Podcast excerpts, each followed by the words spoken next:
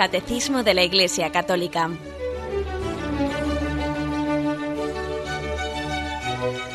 Un programa dirigido por Monseñor José Ignacio Munilla, Obispo de San Sebastián.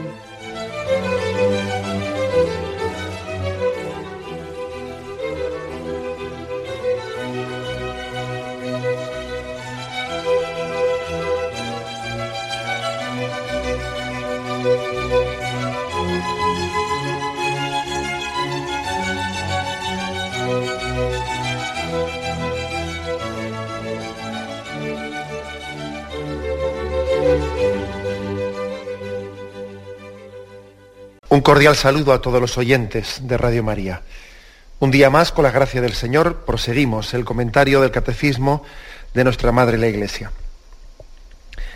Estamos en el último de los sacramentos, tal y como en el orden en el que se explican, también tradicionalmente, según los aprendíamos de memoria en nuestro catecismo, el último sacramento era el de matrimonio. Bien, pues dentro de ese sacramento del matrimonio que estamos explicando, son dos, os recuerdo, los sacramentos al servicio de la comunidad cristiana, el del sacerdocio y el del matrimonio. Bueno, pues dentro de ese, dentro de ese sacramento vamos desgranando los distintos apartados que nos ofrece el catecismo. Hoy en concreto, dentro de los efectos del sacramento del matrimonio, entramos en un apartado que dice la gracia de este sacramento. Un efecto es la gracia que da, ¿eh? la gracia de Cristo. Bueno, pues por cierto que recuerdo que en algún momento, en algún pasaje también del, comentario del catecismo, tuvimos ocasión de explicar que la gracia, la gracia no tenemos que entenderlo tanto como algo, ¿eh? algo que Dios nos da. Muchas veces pedimos la gracia de Dios, ¿no? En las oraciones litúrgicas, que Dios nos dé su gracia. Mm, cuando hablamos de la, de la gracia de Dios, no hay que entenderlo tanto en un sentido cosificado. La gracia no es tanto una cosa, un objeto, la gracia es más bien la amistad de Dios. No es que pedimos que Dios nos dé algo, lo que le pedimos es que, que, Él mismo se nos dé, o sea, que nos acompañe, que esté presente junto a nosotros, que su presencia nos fortalezca, nos ilumine, eh, etc. Luego, siempre es bueno purificar un poco estos conceptos, que nadie piense que cuando le pedimos a Dios su gracia, estamos pidiendo una especie de energía o cosa por el estilo, que a veces eh, solemos tener unas deformaciones en las que más que hablar en un lenguaje sobrenatural, sobrenatural de lo que es la amistad de Dios, etcétera, pues hablamos en, unos lenguajes un tanto que están a medio camino entre lo esotérico y lo paranormal, no, fuera de ese tipo de conceptos que no son religiosos. ¿eh? La gracia de Dios es el mismo Dios que se nos da y nos acompaña con su amistad, nada de que una energía, uno no sé qué, de sonada. ¿eh? Hecha esa aclaración, ¿eh? aquí hay un apartado dice la gracia del sacramento del matrimonio. Dice el primer punto, el 1641. En su modo y estado de vida, los, los cónyuges cristianos tienen su carisma propio en el pueblo de Dios. Esta gracia propia del sacramento del matrimonio está destinada a perfeccionar el amor de los cónyuges, a fortalecer su unidad indisoluble. Por medio de esta gracia se ayudan mutuamente a santificarse con la vida matrimonial conyugal y en la acogida y educación de los hijos. Bueno, afirmaciones principales de este punto, bueno, pues que, el matrimonio es un estado de vida que tiene su propio carisma, que es un carisma propio.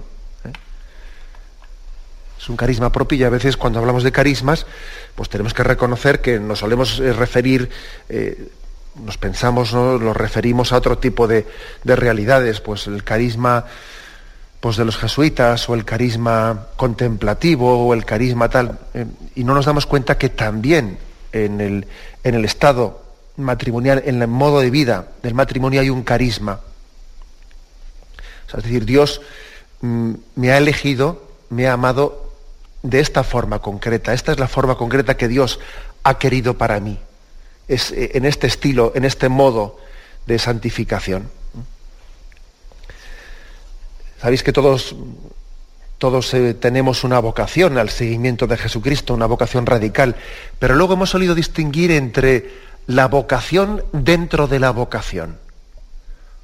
Una cosa es la vocación de cristianos, ¿no? Pero luego es verdad que uno tiene que ir descubriendo qué camino concreto quiere Dios para mí. ¿Qué camino concreto es ese? ¿Eh? No, no, la pregunta no es qué camino es el que a mí más me gusta o qué camino no. ¿Qué camino es el que Dios tiene pensado para mí? Y, bueno, y de alguna manera, eh, de manera, pues la verdad es que cuando lo va descubriendo, pues eh, se da cuenta que, desde toda la eternidad Dios había pensado eso para él. ¿eh? Y que ahí él es donde él siente que, que Dios le tenía reservado en su forma de santificación. Si me permitís, ha sido un pequeño ejemplo, un poco jocoso, pero bueno. ¿Os acordáis de, de lo de la Cenicienta? ¿eh? Que tenía que ir, vamos, que había un zapato que había que ver en qué pie encajaba bien, ¿no? Y lo van probando pues a una, a una dama y a otra y a otra y a otra y en ninguna en ningún pie encajaba bien, ¿no? Hasta que finalmente se lo prueban a la Cenicienta y le encaja perfectamente en su pie, ¿no? Ese zapato estaba hecho para ella, estaba hecho para ella. Bueno, pues es una, una comparación para entender que es que tenemos cada uno un carisma propio que tenemos que ir descubriendo.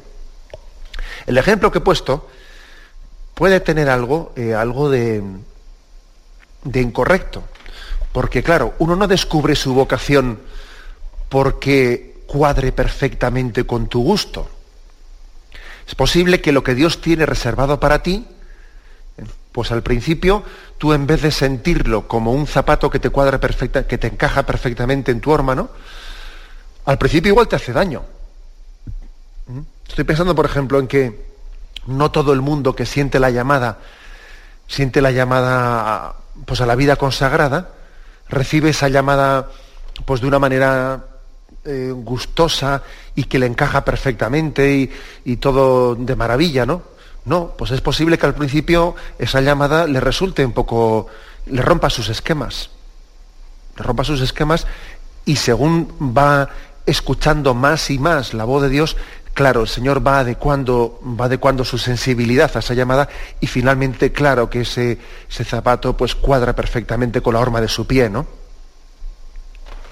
Es decir, claro que eh, hay una vocación que Dios tiene mm, reservada para cada uno de nosotros que tenemos que irla descubriendo, irla descubriendo.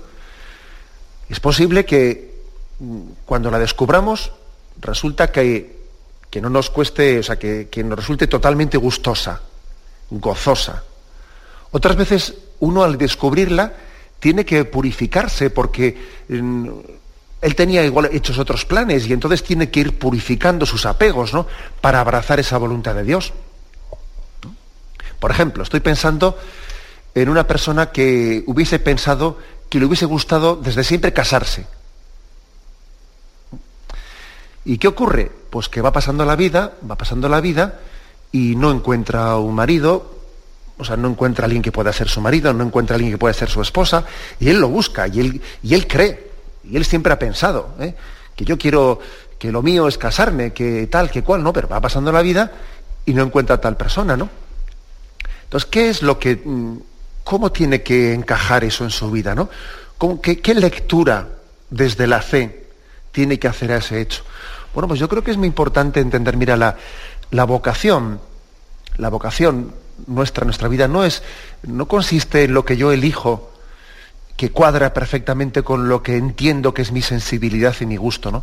La vocación es un descubrimiento, es un descubrir poco a poco, un ir discerniendo lo que Dios quiere de mí.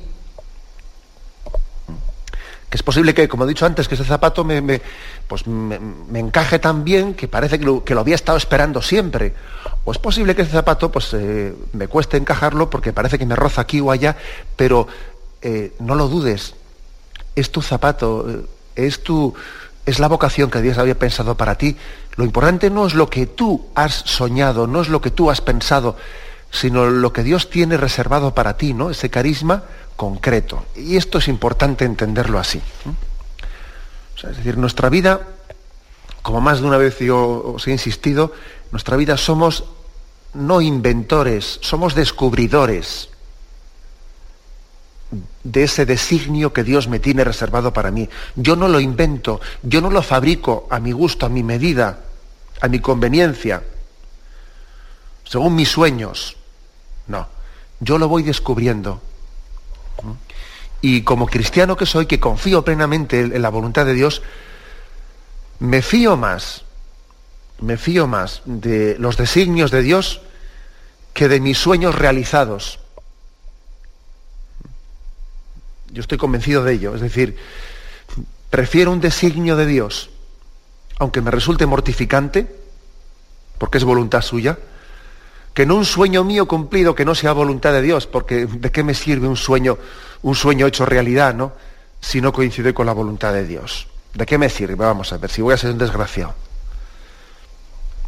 Yo me, permitidme que, me reafirmen esta frase. ¿eh? Prefiero un designio de Dios aceptado por mí, ¿no? aunque me resulte mortificante, que no un sueño mío hecho realidad, ¿no? si no es voluntad de Dios. ¿eh? Prefiero lo primero. ¿eh? Y esto tenemos que, tenemos que decirlo una y otra vez. ¿no? El matrimonio, como todas las vocaciones, ¿no? pero esta en concreto, es un carisma propio, es un designio. Dios tiene para cada uno de nosotros un carisma y así tenemos que entenderlo. ¿eh? Es un carisma propio, es, es la forma en la que Dios ha pensado desde siempre que yo me santifique.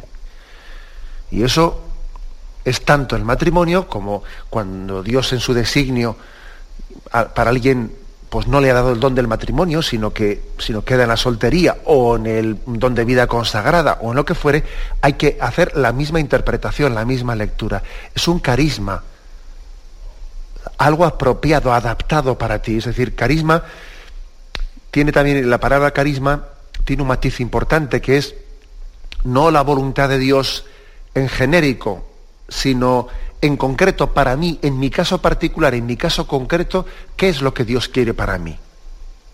Pero claro, está muy bien decir, eh, pues el matrimonio es una vocación maravillosa, o el, eh, sacerdocio es una vocación maravillosa, sí, sí, bien, pero en mi caso concreto, ¿qué es lo que Dios tiene reservado para mí? Eh, eso también es lo que es el matiz que ilumina y concretiza la palabra carisma. Bueno, pues dice aquí, esta gracia propia del sacramento del matrimonio está destinada y dice, a perfeccionar el amor. ¿Qué finalidad tiene este carisma? No? Perfeccionar el amor. Toda la vida nuestra, la vida de un cristiano, es una escuela de amor, aprender a amar. Todos, ¿eh? en la vocación que fuere. Y en concreto, pues en el matrimonio hay, una hay un perfeccionar el amor, porque uno ama, pues no según tiene que enriquecer su, su capacidad de amar, pues no únicamente según su criterio, según su estilo, según su sensibilidad, sino que es amar pues en, comunión con otra persona, amar en comunión. Y de esa manera, ¿eh? de esa manera amando en comunión, pues él está enriqueciendo su forma particular de amar. Si me permitís la broma, es amar en estéreo. ¿eh? Es amar en estéreo. Y amar en estéreo, lógicamente, modula mucho mis formas concretas y se enriquecen muchísimo. Algo así pasa también en la vida religiosa, en la vida en, la vida en comunidad. Claro, mi forma de amar a Dios eh, pues queda muy enriquecida por la vida comunitaria en la vida religiosa. Bueno, pues apliquemos eso mismo también al matrimonio y entenderemos que, hay una vocación, eh, mm, hay un carisma que nos enriquece en nuestra capacidad de amar. Segundo dice, fortalecen la, unidad indisoluble del amor. Es una gracia, es una gracia del matrimonio que fortalece la unidad. ¿eh? Frente a esa tendencia que decíamos en el programa de ayer, esa tendencia que tenemos, pues, fruto del pecado original, a disgregarnos, ¿eh? a separarnos. El pecado original tiene, abre un proceso, una dinámica de, de ruptura, de ruptura de comunión. Eh, lo vemos en Adán y Eva, en el mismo momento que han pecado, ya se están disgregando, ya están rompiendo su unidad. ¿Mm? Bueno, pues precisamente la, la gracia del sacramento del matrimonio está restañando, está restaurando eh, la herida que el pecado pues ha infligido en, en la unión entre el hombre y la mujer. La gracia del sacramento es una gracia de comunión, de tener una unión indisoluble. Dice, ¿no? Dice que por medio de esta gracia se ayudan mutuamente a santificarse. Esto yo creo que es la, una afirmación muy importante para todos los matrimonios. Vamos a ver, tenemos que hacer un acto de fe y decir, yo para santificarme, Dios ha querido que para santificarme lo haga a través de, de, esta vida matrimonial de mi esposo o de mi esposa. Porque es que tenemos la tentación de que uno dice, uff, si yo viviese sola, si yo me fuese a un convento, si yo no tuviese el agobio de tener que estar aquí con mi marido y esto y lo otro y su familia y, esto y lo más allá, si yo pudiese de alguna manera liberarme ¿no? de estos condicionamientos, ¿no? podría entregarme más a Dios. Eh, bueno, eso, eso es una tentación que hay que rechazar eh, radicalmente. Uno tiene que hacer un acto de fe decir, este es el escenario en el que Dios quiere que yo me santifique. O sea, el, matrimonio, el matrimonio no es un obstáculo que yo tengo que vencer, un obstáculo, una, una serie de dificultades que yo voy venciendo para luego santificarme. No, no, es que me santifico a través de ellas. Me santifico a través de ellas. O sea, que mi santificación es en este, en este escenario Igual que un párroco que, dice, ¿cuál es la forma que Dios quiere que me santifique? Pues entregándote a tu parroquia. En esa parroquia concreta Dios quiere que te santifiques. Entregándote a tus fieles. No sueñes en otros, no sueñes en otro escenario. Eh, coge el toro por los cuernos. Cásate, ¿no? Con esa situación concreta en la que Dios te ha puesto y te santificarás. No caigas nunca en la tentación, ¿no? De estar eh, pensando en otro escenario que en ese otro escenario te santificarías en absoluto. ¿eh? Creo que conoceréis eh, pues ese, esa reflexión que decía San Ignacio de Loyola, en la que él decía que entendió que cuando iba él a, hacer oración, sentía en ese momento unas, unas ganas pues irrefrenables, ¿no? Pues de, de ir a servir o de ir a, al estudio y abandonaba la oración y iba al estudio. Cuando iba al estudio, allí sentía unas ganas irrefrenables de hacer oración e iba a la capilla y se ponía a hacer oración. Y así sucesivamente, ¿no? Hasta que se dio cuenta de que todo ello era tentación. Tentación que le estaba descentrando de lo que estaba haciendo en cada momento, ¿no? En la tentación de que cuando estoy ante el libro mm, tengo ganas de rezar y cuando estoy rezando tengo ganas del otro y tal. Y entendió que era, que era tentación. Así también nosotros debemos de entender como una tentación el pensar que mi vida cristiana, eh, pues para que yo pudiese entregarme seriamente a una vida de santidad, pues necesitaría otro estado de vida, otra situación, otro marido, otro no sé qué. Pues no, eso es una tentación. Aquí dice, no, el sacramento del matrimonio da la ayuda para santificarse mutuamente yo soy instrumento para santificar a mi marido o a santificar a mi mujer. A través de las virtudes de mi marido o de mi esposa me santifico yo, e incluso a través de sus defectos. Las dos cosas, ¿eh? Que para esto Dios se aprovecha de todo. Se aprovecha de las virtudes y hasta de los defectos del cónyuge para ser también instrumento de santificación. Que en esto ya sabéis que que la doctrina evangélica es muy clara. ¿eh? Cuando nos habla de ser luz unos para otros, y luego también nos dice sufrir con paciencia los defectos del prójimo, o sea que las dos cosas, ¿no? Dice ser luz, dice corregíos mutuamente, y luego también dice sufrir con paciencia los defectos del prójimo. Luego todo ello está integrado. Aquí se suma todo. Los buenos testimonios, la corrección mutua para intentar eh, superarnos unos a otros y la aceptación de los defectos que son insuperables, vamos. Todo ello forma parte de, del plan de Dios para santificarnos. O sea que esto es algo básico. La gracia que recibimos para santificarnos mutuamente tanto dice, ¿no? En la vida conyugal como en la acogida y educación de los hijos.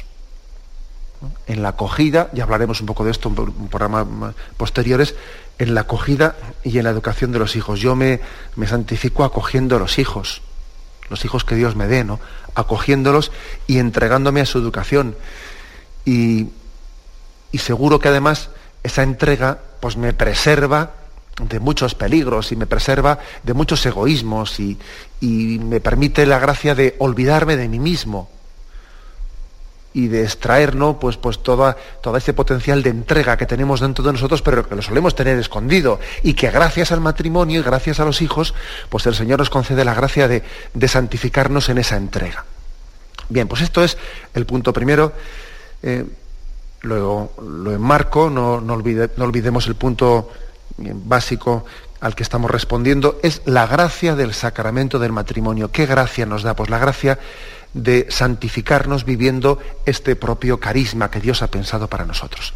Tenemos un momento de reflexión.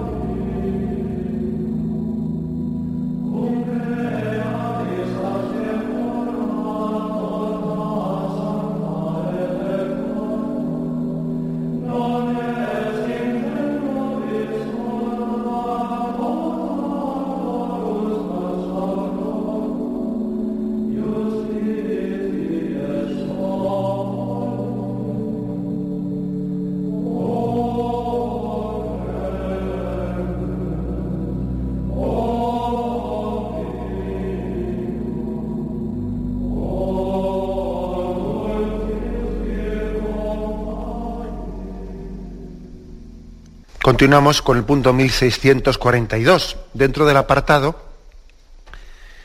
que nos explica eh, que uno de los efectos del sacramento del matrimonio pues es la gracia, la gracia que se nos da en este sacramento como en cualquier otro. ¿eh? No olvidéis que una definición de qué es un sacramento, un sacramento es un signo visible, un signo sensible, a través del cual se nos da una gracia una gracia invisible, ¿no? Ese signo de la manifestación del consentimiento que mutuamente allí hacen ¿no? ante la iglesia eh, los esposos, es un signo a través del cual se da la gracia, ¿eh? se infunde la gracia. Bien, en el punto 1642 continúa esta explicación. Cristo es la fuente de la gracia. Pues de la misma manera que Dios en otro tiempo salió al encuentro de su pueblo por una alianza de amor y fidelidad. Ahora el Salvador de los hombres y esposo de la Iglesia, mediante el sacramento del matrimonio, sale al encuentro de los esposos cristianos. luego seguiremos leyendo. Me quedo, me quedo con esta expresión de salir al encuentro. Dios sale al encuentro de nosotros en el sacramento del matrimonio.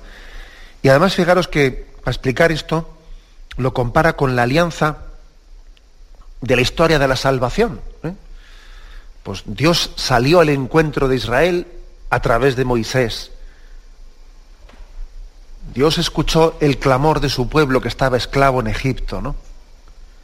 Tuvo compasión y salió a su encuentro, enviándoles pues a Moisés para liberarles, de sus esclavitudes y para llevarles a una tierra prometida. Bueno, pues fijaros que es curioso que utiliza esa imagen, la imagen de Dios sale a su encuentro como hizo antiguamente, pues ahora lo hace a través del matrimonio, pues sí.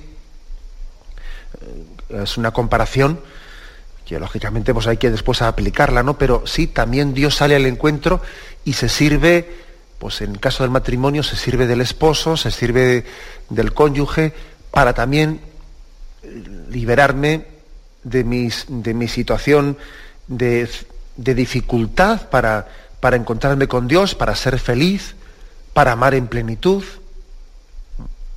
para santificarme, en definitiva, ¿no? Porque eh, cuando dice la Sagrada Escritura, no es bueno que el hombre esté solo, no es bueno, eso dicho en genérico, porque luego también tenemos que reconocer que en personas concretas, en carismas concretos, Dios también puede santificar a una persona mm, pues a través de la soledad. Incluso ahí tenéis las vocaciones hasta de, ermitaños. ¿eh? Pero bueno, pero sí es cierto que dice la Sagrada Escritura, por lo menos dicho globalmente hablando, globalmente, no es bueno que, que el hombre esté solo.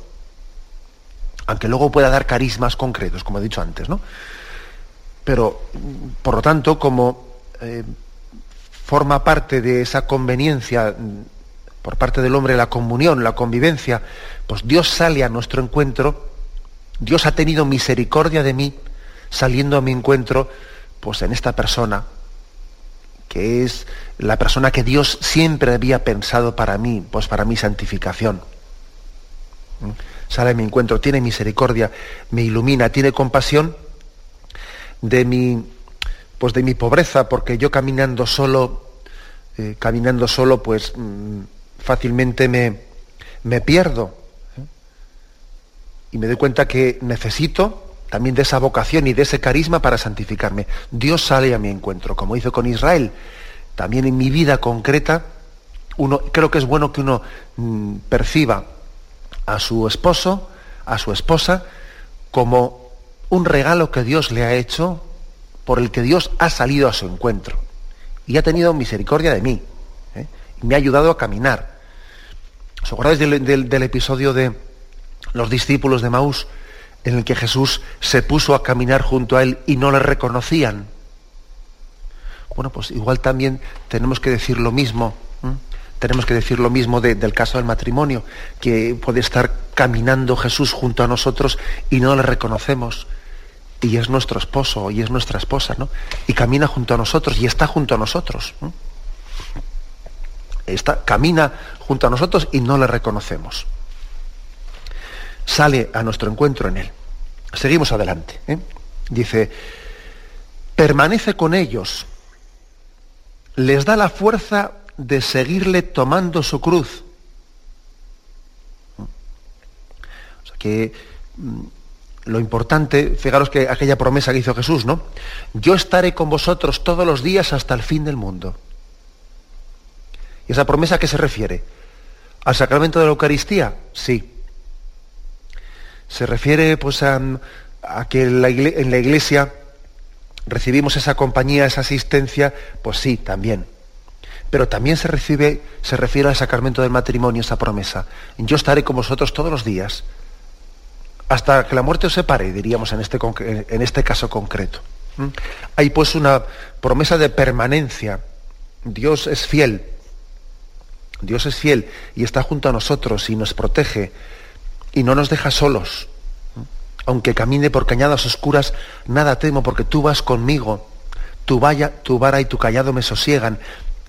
Ese salmo que rezamos pues al buen pastor, a Cristo, nuestro buen pastor, también podemos aplicarlo pues de, al matrimonio, ¿no? Una persona casada debe, puede y debe también, ¿no? De rezar ese salmo en alguna ocasión por lo menos referido también a su esposo, a su esposa. Y nada me falta, camina junto a mí, me conduce hacia fuentes tranquilas.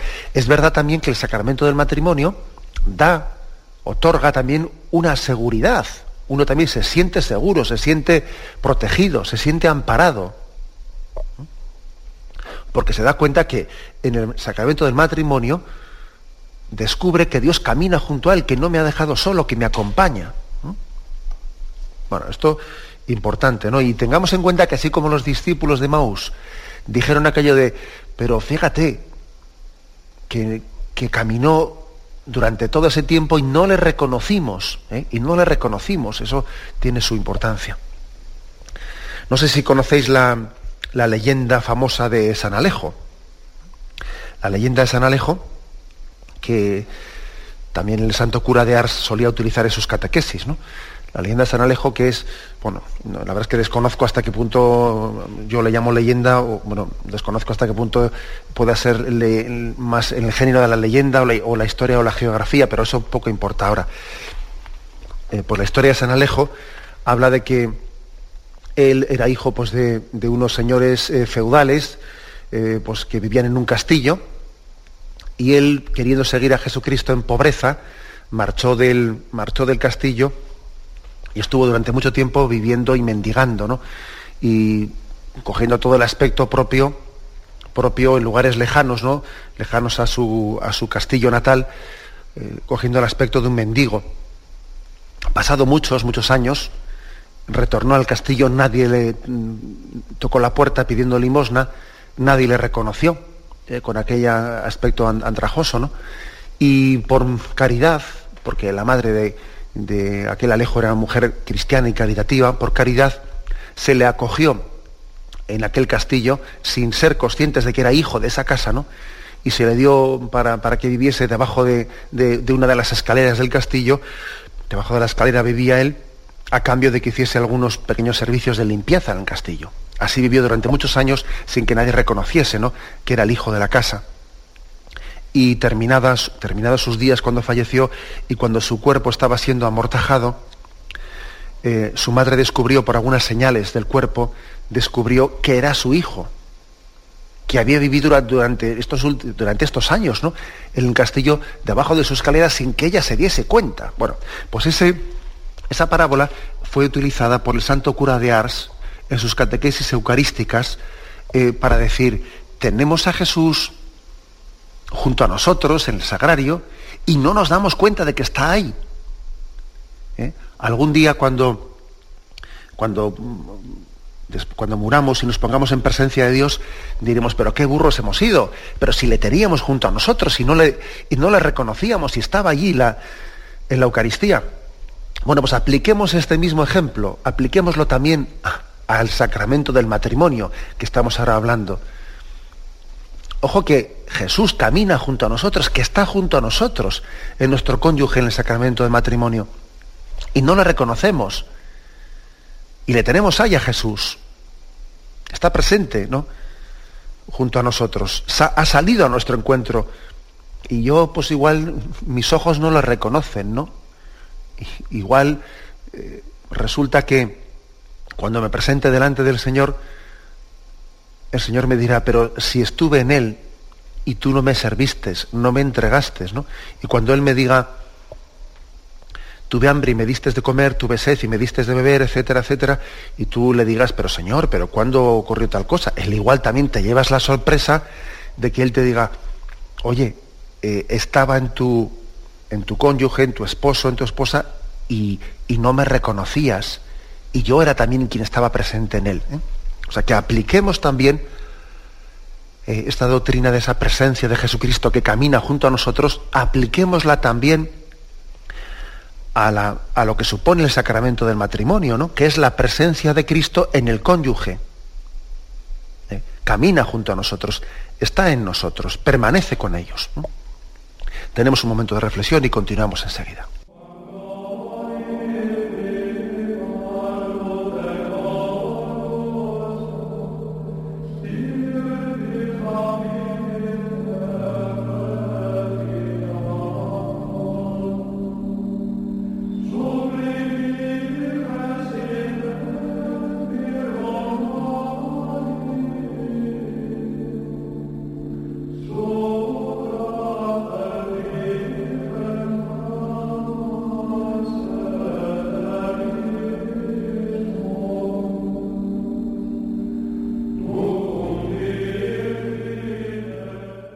Continuamos la explicación de este punto 1642 del Catecismo de la Iglesia Católica, punto que dentro del apartado que dice la gracia del sacramento del matrimonio, nos dice que Cristo es la fuente de esta gracia que se nos da el sacramento del matrimonio. Y se nos dice que permanece con los esposos. Segundo, que les da fuerza para seguirle tomando su cruz. Porque lo, importante, lógicamente, es que la santificación, el matrimonio, pues sea abrazando las cruces, ¿eh? que ese matrimonio pues, eh, pues existirán como en todos, porque yo no conozco casa en la que no toques la puerta y no existan cruces en ella. No existen, o sea, no existe una familia sin cruces, no existe tal cosa. Y además, yo es que suelo decir que allí donde hay cruces muy pequeñas, tenemos nosotros la capacidad de, agobiarnos y, hacer, y hacerlas grandes. Es impresionante ver que hay matrimonios y hay familias que tienen cruces pues muy importantes, objetivamente hablando muy importantes, y es impresionante ver con qué alegría, con qué paz las llevan que parece que ni les pesan, oye. ¿Eh? Pues yo qué sé, ¿no? Pues una familia en la que tienen pues un niño eh, deficiente y la abuela eh, no sé qué, no se vale, y el otro no sé cuántos, y yo no veo un montón de dificultades, oye, y lo llevan con una alegría que ni, que ni, se les borra, ni se les borra la sonrisa en ningún momento, ¿no? vas a otra familia, ves que teóricamente tendrían que, no sé, porque no parece que objetivamente hablando haya así ninguna, ninguna cosa pues, que pueda calificarse de, una cruz, ¿no? que pueda ser costosa para llevar, puede tener cuestiones mínimas, ¿no? Y sin embargo se les hace absolutamente insufrible, ¿no? Esas pequeñeces en las cuales se están ahogando en un vaso de agua. Y entonces, ¿qué es lo que ocurre? Bueno, pues es que aquí está la clave que es que tenemos que recibir la gracia para tomar la cruz y abrazarla. Eh, que es básico esto, que nos abramos a la gracia de Cristo para abrazar nuestras cruces, ¿no? Y que no caigamos nunca en la tentación de, pensar que, tenemos que ser el matrimonio feliz, ¿no? Pues para. Eh, no, no, pero a veces que es que entendemos por felicidad un escenario sin cruces y eso no, eso no es verdad. O sea, el matrimonio feliz no es el que no tiene problemas, la familia feliz no, no, es esa que es de color de rosa. La familia feliz es aquella que abraza sus cruces y con, auténtica confianza y entrega. Esa es la familia feliz. Levantarse también dice que da la gracia para levantarse de sus caídas, perdonarse mutuamente. Porque todos somos pecadores y, y sería ridículo pensar que bueno, pues que uno llega ya al matrimonio teniendo, habiendo alcanzado ya pues un estado en el que no va a meter la pata. Vamos a seguir metiendo la pata, por desgracia. ¿eh? Porque somos egoístas. Y aunque querramos entregarnos con generosidad en, el, en, la familia, pues nos va a salir el ramalazo, como se dice, ¿no? Enseguida va a aparecer el ramalazo egoísta en el que uno se busca a sí mismo. Y qué importante es estar en continua disposición de levantarnos de, nuestras caídas, de pedirnos perdón. ¿Mm? Dios nos da la gracia, fijaros que podía dar la gracia para no caer, ¿no? Pero no, es que no, en su pedagogía Él ha querido dar la gracia para que nos levantemos en nuestras caídas y para que seamos humildes pidiéndonos perdón.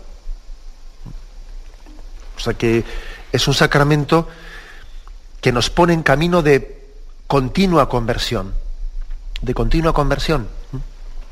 Y es que además yo creo que es hasta muy bueno que unos hijos vean de sus padres, pues no que son impecables, en el sentido este literal de la palabra de que yo no he visto un pecado, un defecto en mi padre o en mi madre, ¿no? Pues no. Pero sí que lo importante es que yo, no es que no haya visto un defecto, un pecado, sino que haya visto que mis padres están en continua conversión, que ellos también se confiesan, ellos también piden perdón, ellos también son pecadores y entienden que tienen que seguir creciendo hacia la santidad, ¿no? Eso es lo importante. Dice aquí, la gracia para levantarse después de sus caídas, de perdonarse mutuamente, de llevar unos las cargas de otros de llevar uno las cargas de otros. Esto es Gálatas, Gálatas 6, 6, 2. Hermanos, aun cuando alguno incurra en alguna falta, vosotros, los, los, espirituales, los fuertes, corregidle con espíritu de mansedumbre.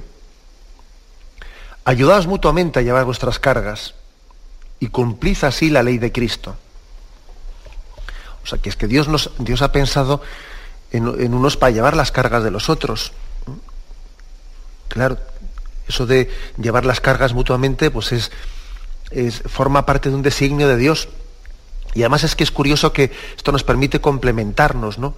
Qué malo es que, qué malo es cuando en una pareja, de un matrimonio, comienza a existir una especie de, de lenguaje reivindicativo. Esto, esto no te toca a ti, esto te toca a ti. Esto a mí no. Cuando uno empieza a escuchar ese tipo de lenguaje reivindicativo, ¿no? El que parece que se está como mutuamente pasándose las cosas, uff, dice uno, qué peligroso es eso. Qué peligroso. Por supuesto que hay que compartir las tareas de la familia, por supuesto que todos tenemos que arrimar el hombro, pero cuando eso, eso se traduce ¿no? en un lenguaje reivindicativo, en el que parece que más que una prontitud a la entrega hay una especie de, no sé, de medición, de medición en el que uno está casi está administrando su entrega, ¿no? Para que el otro. Bueno, la verdad es que eso me da mucho miedo. Me da mucho miedo. Una expresión que yo he escuchado en más de una ocasión y que a mí me ha, me ha ayudado, ¿no? Eh, es que es la siguiente. Ya sé que es un poco, eh, un poco así fuerte y todo lo fuerte pues puede tener algo de simplista, pero yo creo que es muy gráfico, ¿no? la expresión es la siguiente, dice, para que, un, para que una familia funcione o para que un matrimonio funcione, hace falta que haya por lo menos un tonto. Y para que sea feliz, tiene que serlo los dos. O dicho en la familia, ¿no? Para que una familia funcione tiene que haber por lo menos un tonto. Y para que sea feliz lo tienen que ser todos. ¿eh? Quiere decir que si uno no está dispuesto, ya sabemos que esa expresión de, de ser tonto a qué se refiere, pues que estar dispuesto a llevar las cargas de los demás. Si no hay nadie en una familia que esté dispuesto, que, diga, bueno, yo no voy a empezar aquí a, a estar como egoístamente midiendo mi entrega, ¿no? Sino que yo me voy a entregar llevando las cargas que haya que llevar sin estar aquí llevando la cuenta de esto me pertenece a mí o le pertenece al otro, le tocaría al otro, le tocaría a mí. Mientras que no exista esa capacidad, una familia no va a funcionar. Ahora bien, para que la familia sea feliz, lo hermoso es que casi nos estemos peleando para ver quién es más tonto, entre comillas, para ver quién carga más con las cargas de los demás, para ver quién está más dispuesto a olvidarse de sí mismo. La, felicidad de una familia consiste en esa prontitud para llevar las cargas de los demás. Lo lógico es discutir, no porque te toca a ti, sino lo lógico es discutir el matrimonio por deja que ya lo hago yo, deja que ya me entrego yo a ello. Esa debe ser nuestra discusión, ¿no? Y así tenemos que entender esto que dice aquí. Perdonarse mutuamente, llevar unos las cargas de otros, estar sometidos unos a otros en el temor de Cristo. Dice aquí, aquí se remite a Efesios 5:21, sed sumisos los unos a los otros en el temor de Cristo. Es decir, en vez de tener una especie de, de de tendencia a quedar por encima del otro dentro del matrimonio, a someterle al otro, dice, sed sumisos los unos a los otros en el temor de Cristo.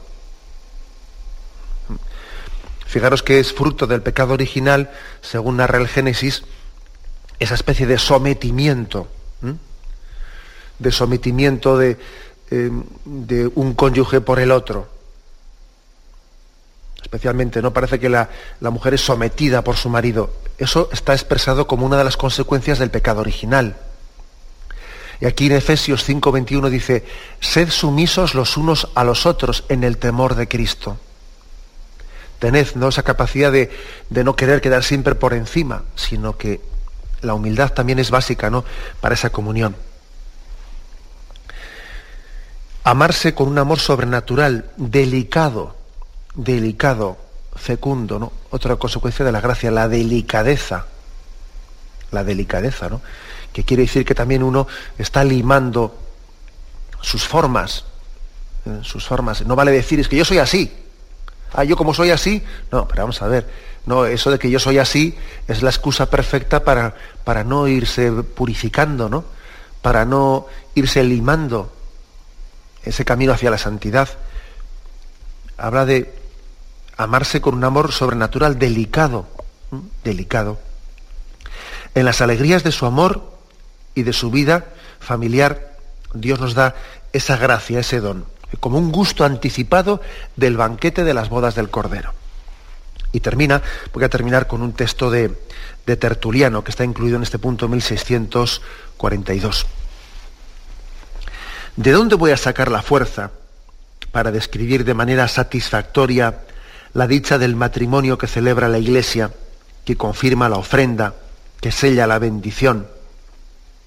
Los ángeles lo proclaman, el Padre Celestial lo ratifica. Qué matrimonio el de dos cristianos unidos por una sola esperanza, un solo deseo, una sola disciplina, el mismo servicio.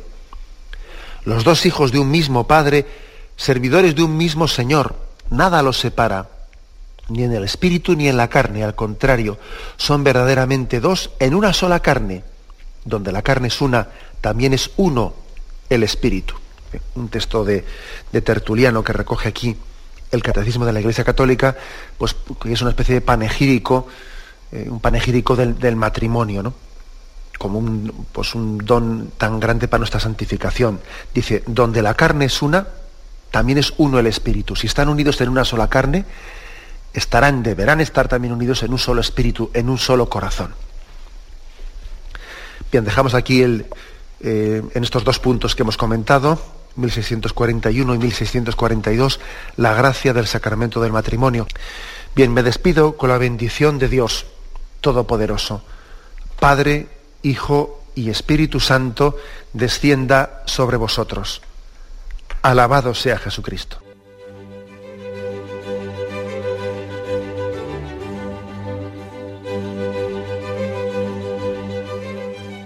Finaliza el Catecismo de la Iglesia Católica, un programa dirigido por Monseñor José Ignacio Munilla, obispo de San Sebastián.